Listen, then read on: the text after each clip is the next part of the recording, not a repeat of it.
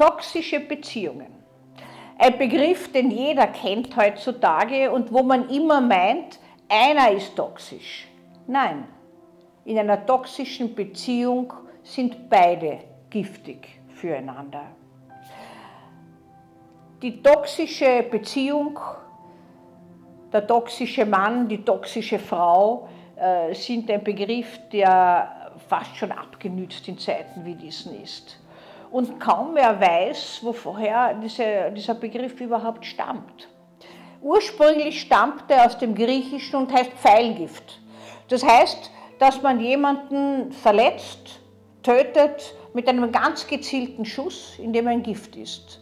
Damit verbunden ist Manipulation, Ausnützen, subtile Gefühle, die man gar nicht mitkriegt. Gaslighting gehört in diese Kategorie. Das heißt, den anderen abhängig machen, indem man ihm eine falsche Realität als Realität, als einzige verkauft und ihn darstellt, als ob er selbst verrückt wäre.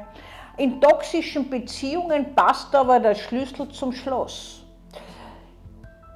Wenn Sie sich vielleicht erinnern, manche, die älteren Semester, so wie ich, äh, der Begriff ist vorgekommen, toxische Junggesellen in der Serie Sex and the Cities.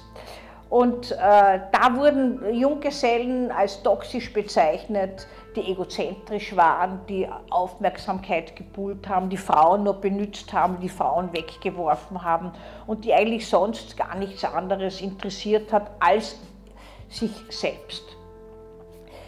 Ich weiß nicht, wie oft in der Woche ich äh, angesprochen werde, dass mir jemand erzählt, er lebt äh, mit einem toxischen Partner, der eigentlich zu mir kommen müsste, aber nicht kommt. Und weil der nicht kommt, kommt jetzt die Frau oder der Mann selbst.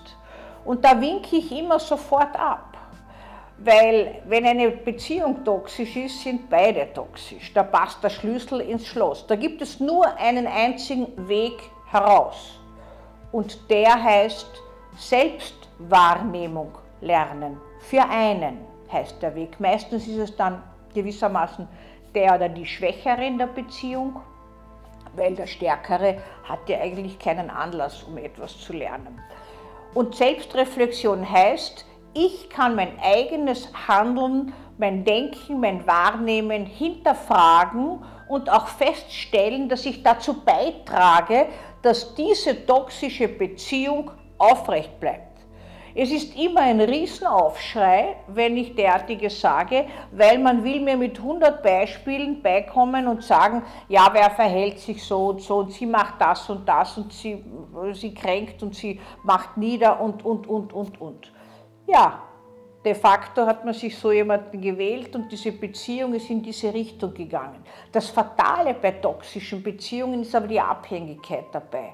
In abhängigen Beziehungen äh, spielt sich ja so etwas äh, ab, dass einer gewissermaßen Opfer, der andere Täter ist und dass diese Rollen wechseln ganz subtil wechseln. Jedes Opfer ist manchmal auch Täter oder bringt den Täter mit dazu in einer Beziehung, dass immer wieder im Wiederholungszwang sich Identes abspielt.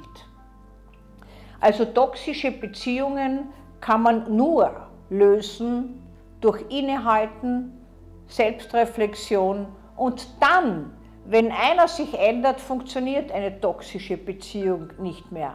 Dann wird das Ganze bröcklig, Möglicherweise holt sich der oder die, der äh, das Sagen in dieser Beziehung hat, jemanden anderen als Partner, wo das ganze Spiel von neuem beginnt.